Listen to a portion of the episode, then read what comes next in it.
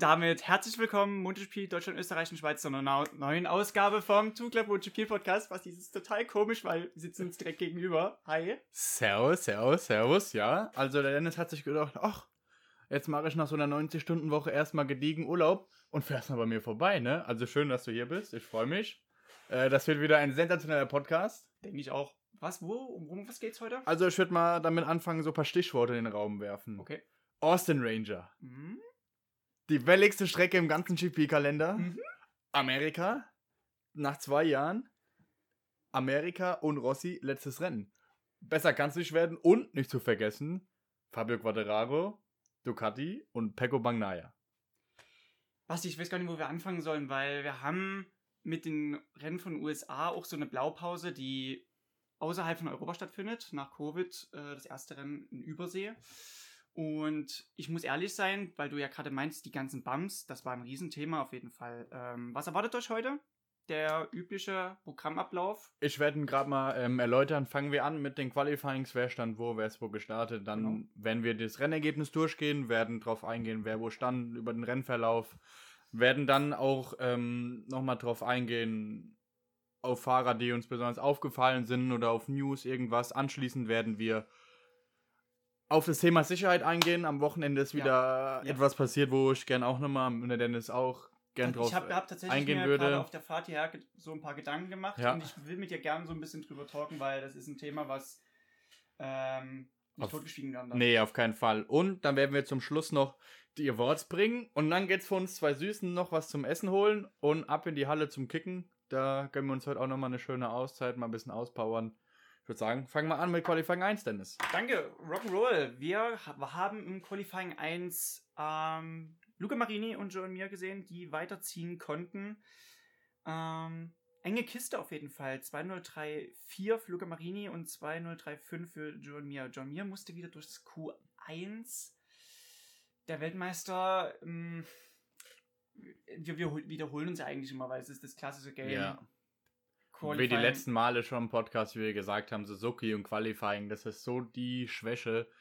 Ähm, wen wir hier noch haben, Elijah Espargaro auf 9, war ich selbst ein bisschen verwundert, aber ich, ah, genau, er hatte sogar zwei, er hatte zwei Stürze, soweit, ah, stimmt, er hatte zwei Stürze, deshalb auf Platz 9. Hm. eher ein seltener Gast. Ähm, ja, mir Suzuki Qualifying ist immer so ein bisschen fraglich. Egal, er hat es wieder in Q2 gepackt. Rins ist sogar direkt jetzt mal ähm, in Q2. Da würde ich gerne mal eine Statistik auspacken, die wir jetzt gerade nicht haben. Aber ähm, ist nicht so schlimm. Ich war überrascht, by the way, von äh, Andrea Dovizioso, weil er war im FP2 und FP3 eigentlich gut mit dabei und war schon in der Nähe, direkt sich zu qualifizieren. Ähm, gute äh, Auf jeden Fall. Auf jeden Fall ne? ein Step, wenn ich überlege, er ist nach Ducati auf die Aprilia gestiegen, ich glaube ein, zwei Tage zum Testen. Ja. Ähm, hat dann jetzt äh, durch Zufall den Yamaha-Platz bekommen. Und dafür macht er einen guten Job. Wenn ich überlege in Misano, wie, äh, wie viel er dann noch weg war von der Spitze und Ja. jetzt in Q1 so ein herausragender vierter Platz, äh, kannst du echt nichts sagen. Und genau vor ihm auf Platz 13 stand ja dann Franco Morbidelli fürs Werksteam. Man muss sich ja immer noch vorstellen, er ist noch lidiert, das Knie ist weiterhin noch nicht optimal. Hatte ich auch mal das Problem mit dem Knie. Und damit lässt sich wirklich nicht schön fahren, weil das Knie ist immer angewinkelt und gerade durch die Berührungen mit dem, mit dem Asphalt immer eigentlich total idiotisch, weil es hilft nicht dem Heilungsprozess eigentlich. Ja. Ähm, deshalb, also als Roundup durch das Q1 durchgekommen sind Luca Marini und Joan Mir und positiv aufgefallen auf jeden Fall Franco Morbidelli auf der 13, Dovizioso auf der 14 und ähm, Aleix Espargaro überraschend. Er hat eigentlich immer so einen Freifahrtschein fürs Q1, diesmal aber nur Platz 19. Er hat aber auch wahrlich mit der Strecke gekämpft, zu kämpfen gehabt. Basti, Q2. Q2. Machen wir weiter mit Q2. In Q2 haben wir mal wieder ähm, die üblichen drei Verdächtigen vorne. Und ähm, aber auf einen will ich ganz besonders eingehen. Und ähm, das ist Marc Marquez. Wir nennen ihn alle den Te Texas Ranger. Ähm, sechsmal da gefahren, sechs Siege, sechs Pole Position. Wahnsinnstyp. Außer 2019, wo er dann leider gestürzt ist, aber auch wieder vom Pole gestartet ist. Mhm. Sehen wir das mal weg. Austin ist seine Strecke, er kommt dahin, er regiert da alles. Und er siegt auch eigentlich immer. Ich war überrascht tatsächlich über seine Performance. Ich, in Aragon konnte ich es mir denken, auch auf, auf dem Sachsenring war mir das klar, dass so kommen wird. Aber jetzt in Austin, Bumpy-Strecke, ähm, dadurch, dass die Strecke im schlechten Zustand ist, auch demnach sehr fordernd für den Körper und trotzdem so gut. Hattest du das dann eigentlich nur so als Eintagsfliege gesehen, dieser vierte Platz, nee, dieser dritte Platz sogar? Oder war dir das klar? Dass nee, ich habe es eigentlich wird? erwartet, weil ähm, ja. Austin ist ja an sich eigentlich eine sehr flüssige Strecke, wenn du allein mal Sektor 1 überlegst ja. und dann Sektor ähm, 3. Du hast zwei richtig harte An Anbremszonen. Ähm, alles, was flüssig ist, tut sich halt Marquez leichter. Überall, wo er nicht so viel arbeiten muss auf der Bremse und eher dieses Flüssige, das ist genau sein Ding. Und ähm, es war klar, er war schon so oft an Texas, hat mit 20 da sein erstes Rennen gewonnen. Und ähm, also einer seiner ersten Rennen gewonnen. Und deshalb war mir jetzt eigentlich klar, dass er für Sonntag auf jeden Fall auf dem Zettel sein muss für alle. Aber fangen wir mal an. Ja. Auf Platz 12 haben wir ähm, Paul Espargaro. Brauchen wir nicht viel sagen. Ist so ein Auf und Ab mit Honda. Ähm, ist wirklich, gibt es echt gerade nur einen, der die einigermaßen bewegen kann, Marc Marquez. Oder auch ähm, Taka Nakagami, der ab und zu mal raussticht. Aber keiner, der es wirklich so konstant macht wie Marquez. Was halt sehr schade ist. Aber ich denke, dass äh, Honda im Winter einiges zu testen hat, auch mit Stefan Bradl. Beim Misano-Test haben sie die 22er schon getestet, waren positiv überrascht. Ähm, Marquez sowohl auch im Bradl. Da kann man, denke ich, gespannt sein dann äh, in der Valencia beim Vorsaisontest, wer wieder ähm, sich aufstellen wird. Auf Platz 11 haben wir Brad Binder auf KTM. Solides Ergebnis. Es ist auch Miguel Oliveira, die zweite Saisonhälfte sollten sie einfach abhaken, das Positiv für nächstes Jahr aus der ersten Saisonhälfte mitnehmen und fertig. Jack Miller auf Platz 10. Als ich das gelesen habe, dachte ich mir, Alter, was geht ab? Das ist ein bisschen so, als würdest du beim Fußball ein Eigentor schießen, ganz bewusst. Und jubeln. Und darüber. so ungefähr, ey. Das lag aber auch wieder an den Reifen. Und das ist so ein komisches Thema, weil wir, wir kennen es ja beide. Wenn wir ja. fahren, Reifen ist meistens immer so eine Sache, die kann man schnell mal vorschieben als Ausrede, weil. Aber wenn du ein Starter-Recording guckst, weißt du ganz genau, wo die Sekunden liegen. Ja, genau. Oder bei denen die Zehntel. Also, das ist ganz komisch und Michelin wurde jetzt auch nochmal interviewt, weil es kann eigentlich nicht sein, dass jetzt in den Rennen und über mehrere Rennen hinweg immer wieder der Reifen das Problem ist. Und er hat in beiden Stints, wo er es probiert hat, auf Pole wieder zu fahren, er war ja im FP3 schnellster mhm. und im FP4. Also eigentlich auch auf eine Runde schnell und auf die Renndistanz schnell. Und trotzdem nur Platz 10. Und wie viel Sekunden Rückstand hat er gehabt? Mit neun Zehntel auf die Pole-Side. Auf jeden Fall. Aber ich denke einfach, ähm, manchmal hast du auch so Tage, wo es nicht funktioniert. Und da hilft noch keiner, da hilft auch keine Ausrede. Ähm, ein zehnter Platz ist in Ordnung. Also du bist Nein. nicht ganz hinten, du.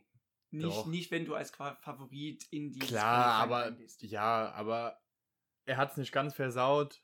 Und äh, es war noch alles Definitiv. offen fürs Rennen. Und du weißt ja eh, die Ducatis beim Start ist eh eine Macht, deshalb. Ja. Aber er ist mir auch so ein bisschen negativ ähm, am Wochenende aufgefallen.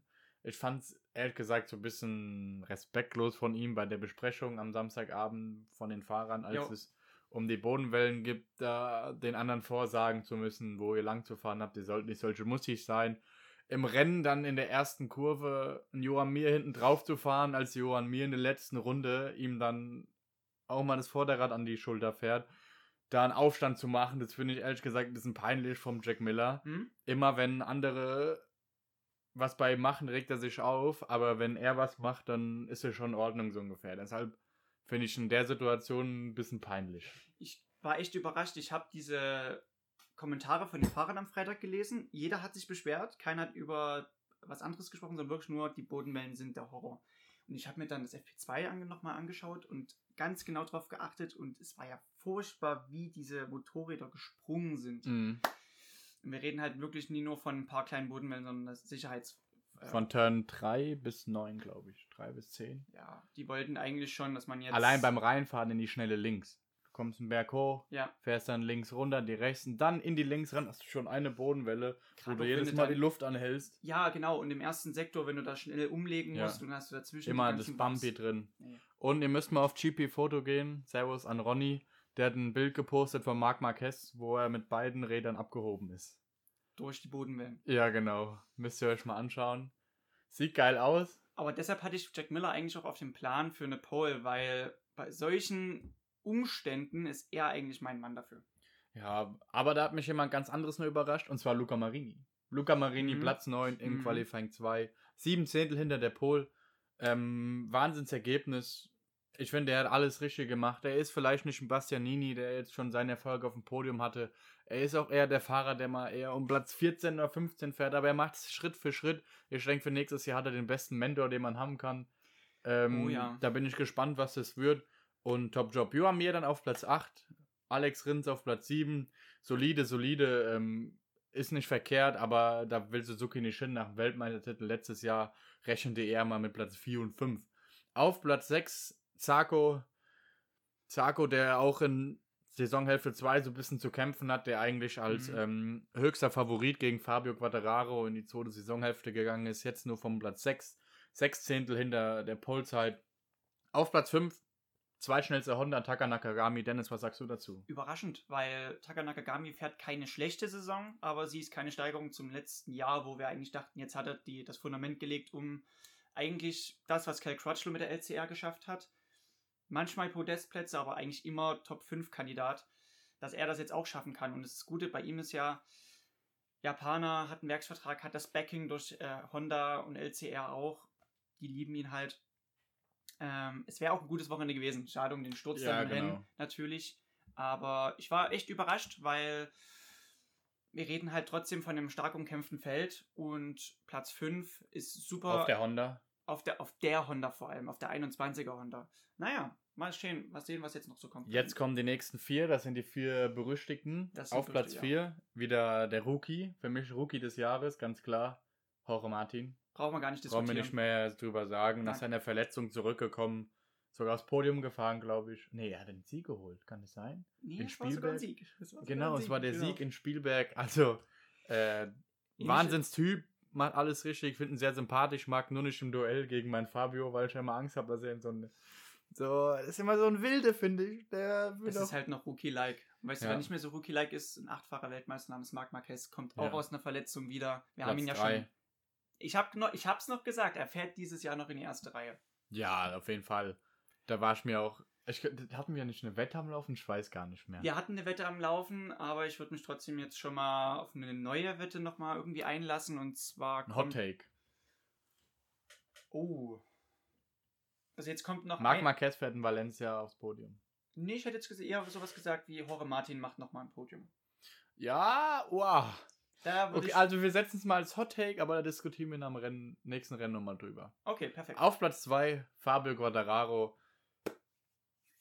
Was soll man noch viel zu ihm sagen? Weltmeisterlich. Was Es er da abzieht, ist äh, der Hammer. Wenn wir jetzt mal sehen, er war die einzige Hast du- Yamaha. Hast in du, Q2. irgendein, hast du irgendeine Schwäche bei ihm? Weil wir reden ja bei ihm von sehr stark auf eine Runde. Macht Sehr stark auf die Renndistanz. Immer im FP4 eigentlich. Macht wenig Fehler.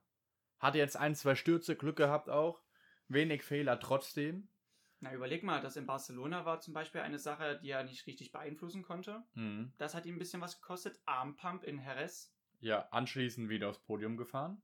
Nach mit seiner frisch Operation. operierten Unterarm vor allem. Ja. Also, das, was er abzieht, ist gerade sehr weltmeisterlich. Und ähm, mich würde es ihm echt gönnen, den Titel zu holen. Er hat sehr viel gelernt aus seinen zwei Jahren bei Petronas, macht bei Yamaha Werksteam den besten Job. Er ist die schnellste Yamaha, die einzigste Yamaha, Mhm. die gerade funktioniert. Und Valentino Rossi, der eigentlich nur noch mitfährt, um es zu genießen. Und Morbidelli, der immer noch seine Knieverletzung hat. Der aber für nächstes Jahr, denke ich, ähm, interessanter Gegner wird. Wenn er fit ist, im Winter trainiert hat, muss man auch mit Morbidelli rechnen ein Dovizioso, der gerade wieder reinkommt, der eigentlich schon Rente war, ähm, ist einfach gerade die beste Yamaha und der einzige, der gerade das Yamaha-Blatt ähm, oben hält. Und wenn er den Weltmeistertitel holt, dann steht Yamaha Kopf, weil das schon wieder ein bisschen her. Ich glaube 2018 kann es sein, 17 15. mit Lorenzo. mit Lorenzo, genau. Die, die ganz berüchtigte Saison. Und Pohlmann, sein bisher ärgster Rivale, Pego Magnaya, Und das zum dritten Mal. in Folge. Zuletzt hat es geschafft ähm, Casey Stoner 2007, glaube ich. Casey Stoner. Den Das Namen muss man sich auch mal auf der Zunge zergehen wilde lassen. Zeiten Casey. Stoner. Und Pecco, ich habe dir noch diese Statistik geschickt. Ja, er hat mir noch so eine Kack-Statistik geschickt. Drei Polls, zwei Siege und jetzt der dritte Sieg. Da habe ich nur geschrieben, nein, bitte nicht. oh, herrlich. Nee, aber ähm, das war auch mein Mann fürs Rennen, um mal gleich schon mal mit dem Rennen einzusteigen. Für mich war Pecco der Mann fürs Rennen eigentlich, weil ich habe es eigentlich schon immer wieder wiederholt in dem Podcast davor. Er reitet auf der Welle, die ihn gerade so selbstsicher macht und eigentlich keine Fehler irgendwie erlaubt gerade. Genau. Aber wie wir gerade das Rennergebnis vor unserer Nase haben, Lief es doch wieder anders als gedacht, hä? Das hatte ich überhaupt nicht auf dem Schirm. Wirklich nicht. Wir haben ja, wir haben ja, können wir euch erzählen, wir haben ja so eine coole Gruppe auf ähm, WhatsApp, wo wir immer so ein bisschen Tippspiel machen, Ja. ähm, so, wo wir sagen, okay, wer gewinnt das Rennen wie und da tippt immer jeder. Und ich glaube, es hat, einer hat so getippt, glaube ich. Ja, ja, ich glaube schon. Ich hatte tatsächlich auf dem Schirm Jack Miller. Er ist jetzt auf Platz 7 reingefahren. Ich hatte, glaube ich, ähm, Johann Mir. Ich meine, ich habe mit Johann Mir gepokert, weil der war in den freien Trainings extrem stark. Mhm. Und hat nach seinem Sturz sich aufs zweite Bike gehockt und war direkt schnellster. Da dachte ich mir, oh, das könnte wieder was werden. Wer auch stark war noch zwischendrin, war Alex Rins, wo Mm.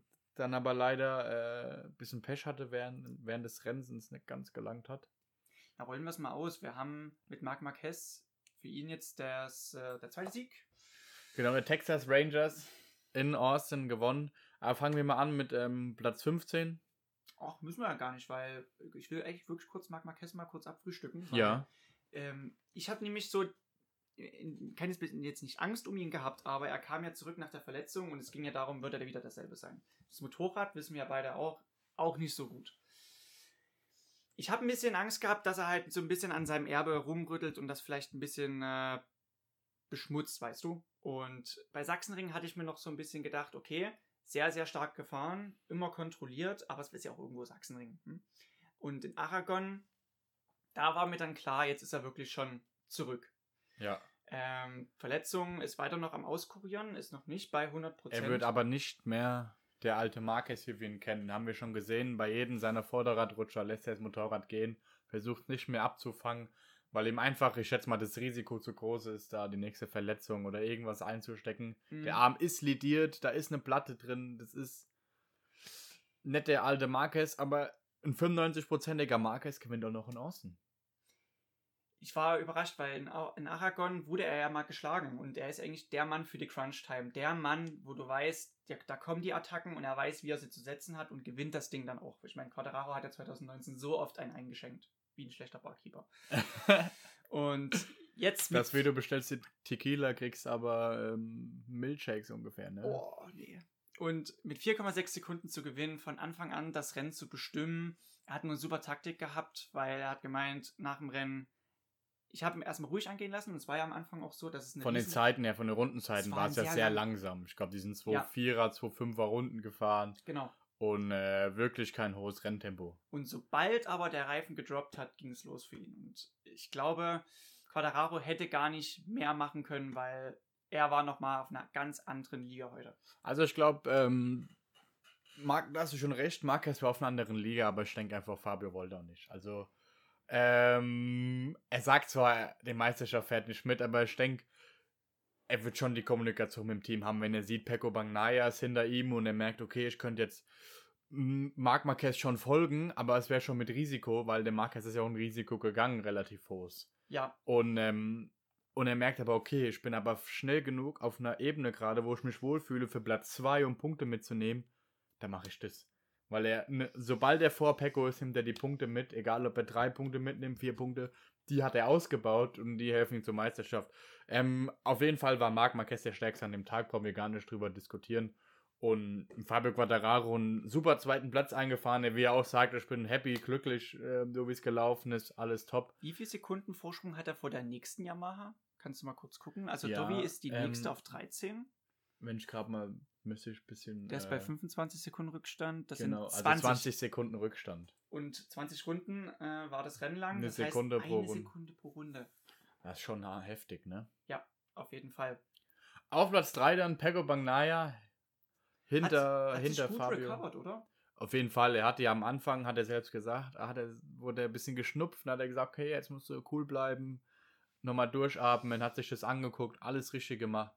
Vor allem, Basti, du hast ja gemeint, dass Jack Miller niemals Teamplayer sein würde, weil er schon ein ziemliches Ego hat. Hast du gesehen, wie er ihn ein bisschen durchgelassen hat im Geschlängel im ersten Ja, Sektor? aber ein Jack Miller muss gerade auch gucken, dass er wieder ein paar Ergebnisse bringt. Und ich denke, wäre es wirklich drum gegangen, hätte von Ducati schon äh, eine Stallorder gefolgt.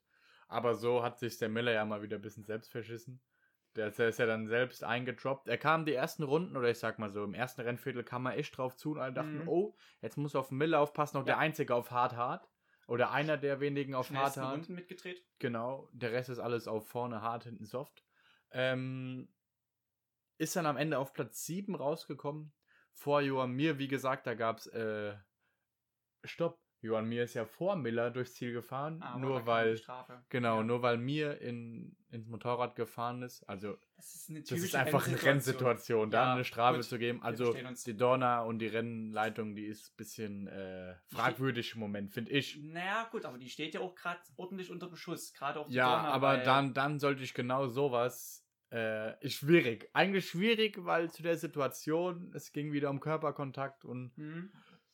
Hm. Ja, wo findest du da das richtige Mittel? Da kommen wir gleich noch drauf zu. Bastianini auf Platz 6, Dennis. Der davon profitiert auf jeden Fall. Aber man muss überlegen, er kam außerhalb der Top 10 und hat sich vorgearbeitet, hat auch seinen Teamkollegen Luca Marini wieder mal gezeigt, wer der Boss ist, ne? Das stimmt auf jeden Fall. Und ähm, wie gesagt, auf Platz 5, Jorge Martin. Solide gemacht, alles gut. Äh, am Anfang mit Fabio probiert mitzuhalten. Ist dann in Rennmitte ein bisschen eingebrochen, aber fünften Platz. Es ist ein fünfter Top. Platz von was Bei reden- den Bedingungen, bei der Hitze, alles richtig Das gemacht. stimmt, das kommt noch dazu. Und Alex Rins auf der 4. Vier. Wir, Wow. gucken, oh, wir gucken uns Hätte ich- schon an. Ja. Hätte ich nicht gedacht. Ich habe gehofft, dass er es aufs Podium packt. Ähm, war dann am Ende aber zweieinhalb Sekunden doch hinter Bagnaya. Er braucht Ähm, mal sowas. Ich sag Egal, Platz 4, er hat wieder ein bisschen Luft vorne geschnuppert. Er hat sich gesagt, okay, ich kann es noch, es geht. Er hat ja auch in der Moto 3 dort gewonnen und in der Moto 2. Aber du musst dir halt auch vorstellen, wenn du so eine schwierige Saison hast, irgendwo macht, macht das schon was mit dir. Du merkst es auch mental. Und wenn du jetzt mal wieder so ein kleines Erfolgserlebnis hast, du musst jetzt peu à peu dieses Momentum aufbauen. Lieber zwei kleine Brötchen backen, aber dafür einen Schritt nach vorne als ein großes und das fällt zusammen. Siehst du? Genau. Und So macht das aus. Alex Rins, glaube ich, gerade. Und er muss ja für nächstes Jahr auch irgendwie mal wieder was vorweisen können, damit er auch bei Ja. Suzuki bleibt. Ich würde aber persönlich sagen, das wäre jetzt mein Hot Take, Alex Rins muss mal auf eine neue Maschine. Er muss was anderes mal fahren. Ja, ähm, ich würde ihn gerne auf Yamaha sehen. Aber das wird tricky, weil Quadraro und Morbidelli, die sind gesetzt. ja, da, da weiß man nie. Lass mal die Saison rumgehen, da Ist passiert Vinales, viel. meinst und, du? Ja, da Okay. passiert viel und du kannst nicht wissen. Leider war Vinales äh, nicht am Start dieses Wochenende. Da wollen wir jetzt noch drauf eingehen, Gerne. denke ich. Ja. Sein kleiner Cousin, Dean Bertha Vinales, ist leider verstorben im 300er-Rennen vor einer Woche. Das haben bestimmt die meisten mitgekommen. Unser Beileid an Familie und Freunde. Ähm, da wollen wir auf das Thema dran äh, wieder eingehen. Das ist der dritte Junge, der dieses Jahr verstorben ist. Angefangen mit äh, Jason Dupasquier, anschließend Hugo Milan in Aragon und jetzt ähm, Dian. Du hast erstmal das gut eingeleitet auf jeden Fall, weil ich wäre jetzt nicht so derjenige gewesen, der die richtigen Worte dafür finden Ja. könnte. Ähm, oft wird jetzt halt diese Frage aufgeworfen, ähm, Thema muss man, Sicherheit. was, was kann man tun? Und wir hatten ja noch einen schlimmen Unfall jetzt im Moto 3 Rennen. Den habe ich mir heute Morgen erst nochmal Boah, da krieg ich Gänsehaut, ey. Das war, ähm, sagen wir mal so, zu dem Unfall hat einfach Thema Respekt gefehlt. Ähm, ohne Dennis, Richtig. es ging hier auch Dennis Inci, Jeremy Alcoba, Pedro Acosta und ähm, Andrea Migno waren die vier, die da insolviert waren. Angefangen hat es, ähm, Jeremy Alcoba war links auf der langen Gerade in Austin. Ähm, Enji hat ihn einfach komplett geschnitten, ist ihm vor das Vorderrad gezogen. Der Alcoba fährt drauf, keine Chance, kann nichts machen. Und ähm, Migno und Acosta haben eine Sprungschanze, und zwar das Motorrad von Alcoba. Fliegen wahnsinns durch die Gegend. Ein Acosta, der so viele Schutzengel hatte, der ist noch links in die Leitplanke, wollen wir gar nicht mehr drauf eingehen. Ähm, schlimm genug. Dennis Enchi, der jetzt zwei Rennen suspendiert wurde, ähm, da streiten sich auch wieder die Meinungen. Ähm, ich fange mal an mit dem Thema einfach. Es fehlt, es fehlt einfach der Respekt. Es wird überall reingefahren, es wird überall reingestochen. Ähm, da zählt, klar, es zählt überall jeder Millimeter für die schnellste Runde, aber es fehlt einfach die Luft zum Atmen. Die, die wird einfach gerade nicht gelassen. Es wird einfach Linien gekreuzt. Ähm, das kannst du so nicht machen. Klar sind viele Jungspunde dabei, alles gut, aber egal in welcher Klasse, ob es jetzt in, bei Hugo Milan in dem Nachwuchscup, was ich glaube Primoto 4 war das, Moto 4 ist das noch. genau, oder ähm, dann in der Moto 3 WM jetzt mit Jason Dupasquier, da waren sie auch in einer riesen Gruppe erstürzt und oder jetzt zu Schluss, äh, zum Schluss dienen, ist es sehr tragisch alles und es fehlt einfach der Respekt, finde ich, untereinander. Einfach die Luft zum Atmen lassen. Du kannst nicht überall reinziehen. Klar willst du das, aber gib dem anderen doch die Luft und es gibt genauso spannende Rennen auch, wenn du vielleicht nicht überall reinstichst. Ich habe ein paar Gedanken gemacht beim Autofahren, was kann man da tun? Ich als, als ehemaliger Fahrer wäre ich jetzt in der Position, ich, ich würde als Verband auf die verschiedenen Nationalverbände zugehen, jetzt im Winter und die Organisation von Nachwuchsveranstaltungen mal ein bisschen sensibilisieren, halt diesen Erziehungsauftrag, den die bei jungen Fahrern haben. Also ich, mein Vorschlag ist wirklich im Urschleim schon anzufangen, äh, in der Nachwuchsschule bei, bei den Pocketbike-Fahrern und dort äh, auch dieses Thema immer weiter zu sensibilisieren, die, diese Kinder, die dieses, diese Nummern sind, zu erziehen. Auf jeden Fall, du musst, du musst ihnen sagen, wenn du in die WM willst, Rennsport ist hart. Du hast harte Leistung zu bringen, aber du hast niemanden vom Motorrad zu fahren. Und genau. ich habe auch Stories mitbekommen dieses Jahr oder letztes Jahr, wo in den Minibike-Cups schon Leute vom Motorrad gefahren wurden mit Absicht das geht nicht. Wenn einer besser ist, akzeptier es und trainier an dir selbst. Ähm, man muss die das Konsequenzen, drüber. Man muss auch die Konsequenzen äh, aufzeigen, was das, was haben diese Aktionen, die man da bewusst vornimmt und was muss man ja bei Önschu sagen, er weiß ja, dass links noch Alcoba ist und er zieht rüber, er weiß, dass er dort ist und er, ist, er weiß, dass links und rechts einer sein könnte genau. so, bei so einer Moto 3 und es war einfach grob fahrlässig, ohne es ihm böse ähm, anstiften zu wollen. Ich schätze mal, es war auch nicht sein Wille, also um Gottes Willen, der Junge wollte es ja nie. Nee, der, der will äh, seine Fall. Position verteidigen. Ähm, ich sag mal so, die World Superbike, die hat es richtig gemacht in der 100er Klasse. Im Qualifying gab es da wieder ein ähm, paar Problemchen. Die Jungs mussten mal wieder eingefangen werden. Die haben hm. die Session abgebrochen, reingeholt und gesagt, Jungs, so geht's nicht. Aber genau das ist der Weg. Du musst jetzt irgendwo anfangen, in einer, noch im Saisonende nochmal ähm, Alex Rins hatte auch einen interessanten Vorschlag und zwar, man muss irgendwie altersmäßig limitieren, wann man auf die große Rennstrecke darf. Ja. Und man muss versuchen, diese Kinder so lange wie es geht auf der Kartbahn zu halten, da wo das Risiko nicht so hoch ist, weil man nicht so hohe Geschwindigkeiten fährt.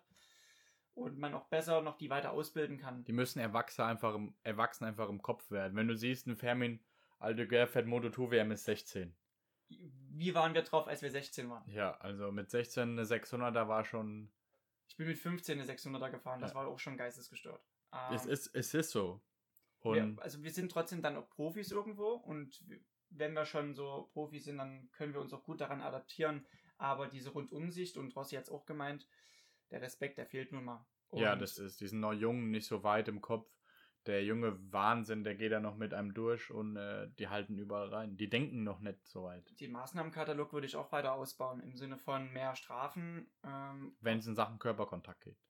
Ja. Auf jeden Fall. Ja, deshalb auch das Thema Mir und Miller. Äh, man hat jetzt da auch hart durchgegriffen. Mir sagt jetzt. Einerseits sage ich, es ist eine Rennsituation. Es ist, hat mir auch gesagt. Ja, andererseits, zu dem Zeitpunkt kann ich es gut nachvollziehen, dass sie es so durchziehen. Ähm, alles cool, ist jetzt bin gespannt, wie sich jetzt entwickelt wird. Man wird sehen. Ähm, wechseln wir das Thema nochmal zum Schluss, weil wir wollen es ja freudig beenden. Und zwar mit unseren Awards. Gerne, gerne. Ich bin ein bisschen unschlüssig. Ich bin der Meinung, dass Fahrer des Rennens sein muss. Ganz klar, Ike Corona auf der, auf der 16. Liegt auf der Hand. Na, du, du lachst okay. schon. Äh, nein, also, nein, nein, nein, also Wer ist denn dein Fahrer des Tages? Fahrer des Tages muss schon Marc Marquez sein. Ja, da schließe ich mich die an, Gut, ganz okay. klar. Guten Job gemacht. Und äh, Team des Tages geht für mich an Suzuki. Das stimmt, wobei man auch sagen muss, letztes Jahr um die Zeit, da war zum Beispiel ja Aragon, dieser Doubleheader, da sind sie ja beide Male vorne mitgefahren und waren die Benchmark, auf der sich alle gerichtet haben. Und jetzt reicht es nur noch so für die zweite, dritte, vierte mhm. Kraft.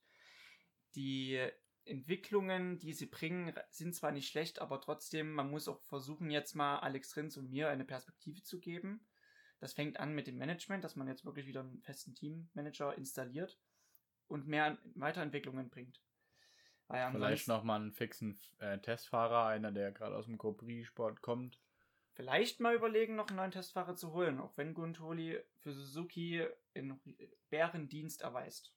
Ja, aber ich denke mal, wenn Cole Quatschlo auf einer Suzuki sitzt, der gerade von der MotoGP kommt, ist nochmal was anderes als ein Guintoli, ohne es ihm böse zu wollen, äh, da drauf zu sitzen, obwohl ja auch die, ähm, die Japaner von Suzuki eher auf die japanischen Testfahrer stehen.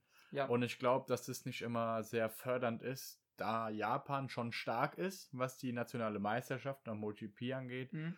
Aber international in Europa sind wir halt einfach besser. Hm, ich, ich glaube, ich, Takashi gehört auch ein bisschen mit zu Honda irgendwie. Die sind ziemlich dicke zusammen. Und da ist mir das auch schon aufgefallen, dass er auf europäischem Boden ordentlich zu rudern hat. Aber bei den Heimrennen in Motegi, da ist, Da ist er gut, da ist klar. Gut. Ja. Deswegen bin ich Italiener. Italienische Meisterschaften in Italien sind die Typen wahnsinnig schnell. Und Oh, dann kommen sie mal auf eine Fall. europäische Strecke und dann, äh, wo ist links, wo ist rechts. Nee, alles cool. Ähm, Ich, Fahrer unterm Radar ist für mich tatsächlich, also weil erstmal, du hast ja dein Fahrrad des. Tages war auch für mich Marquez, Marquez. Team, habe ich gesagt, Suzuki. Achso, warte mal, dann muss ich mein Team nochmal benennen. Ich würde diesmal Sponsorama Racing nehmen. Mit Bastianini auf der 6 und Luca Marini auf der 14. Wir- Sie haben beide Fahrer in die Punkte gebracht. Man Und damit hast du auch schon meinen Fahrer unterm Radar. Echt? Okay. Mit äh, Enea Bastianini. Im Rennverlauf hast du nicht viel von ihm mitbekommen. Trotzdem einen starken sechsten Platz.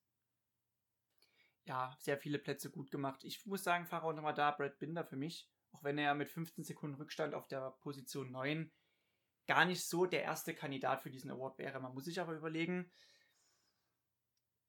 KTM, die werden jetzt viel Erklärungsbedarf bei der Chefetage haben. Jetzt nach der zweiten Saisonhälfte. Und gerade mit Spielberg, wo es eigentlich nicht so rosig lief. Auch wenn man mit Brad Binder einen klasse, Win äh, klasse Sieg geholt hat. Aber Ja, das stimmt schon. Obwohl ich denke, dass ähm, Miguel Oliveira einfach gerade noch äh, viel Schmerzen hat nach Mhm. seiner Verletzung. Denke aber auch, dass Miguel, Oli Miguel Oliveira der bessere KTM-Fahrer ist, wenn ich beide fit sind. fragen, Wäre Ich- er fit? Wäre er besser als Binder? Ja, Weil ich denke nämlich, dann wäre er schon so ein Kandidat für, für Top 6. Top 6, genau. Ja. Ich glaube, dann wäre das Problem, was KTM gerade hat, gar nicht so groß. Interessanterweise, Brad Binder auf der 9 und Miguel Oliveira auf der 11. Auch Oliveira hat sich ein bisschen recovered, es hat ein paar Plätze gut gemacht. Aber trotzdem, es ist nicht das, was KTM sicherlich will. Und wofür fährt man denn so viele Kilometer nach die US in die USA? Für einen 9. und einen 11. Platz? Ich glaube nicht. Nee, ich glaube auch nicht. Also, Dennis, wir gehen jetzt kicken. Ich werde jetzt äh, den kleinen Lewandowski hier machen, weil ich bin ja auch als Basketballspieler eigentlich äh, beim Fußball richtig gut aufgehoben. Nein, Spaß. Nee, war wieder ein schöner Podcast. Kommen wir noch drauf. Nächste Station, Misano. Da sehen wir uns ja auch schon wieder. Ja, Matchpoint für Fabio Quadraro. Er holt auch die WM dort. Denke ich. Werden wir sehen. Ähm, bis dahin, drop the mic.